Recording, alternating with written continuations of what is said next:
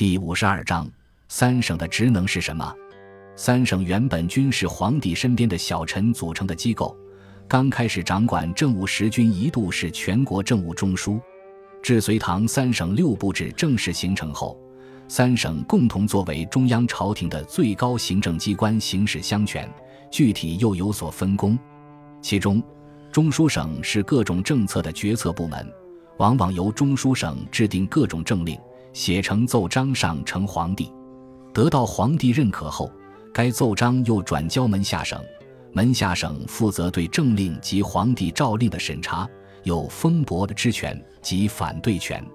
如果门下省不批准，则皇帝诏令和中书省政令均不算数；而如果门下省批准了诏书、政令，这便是合法的诏令了，称之为敕。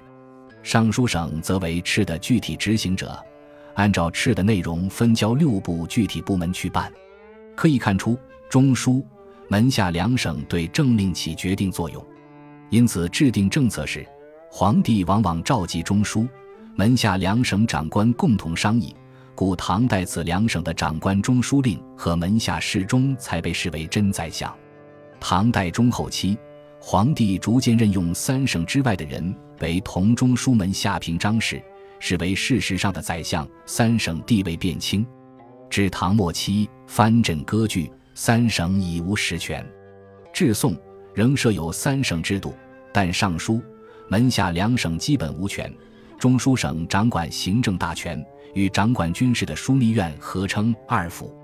元代，门下尚书两省皆废，原属尚书省的六部划归中书省，中书省与枢密院、御史台分掌政。军监察三权，明代初设中书省，并将六部划归旗下。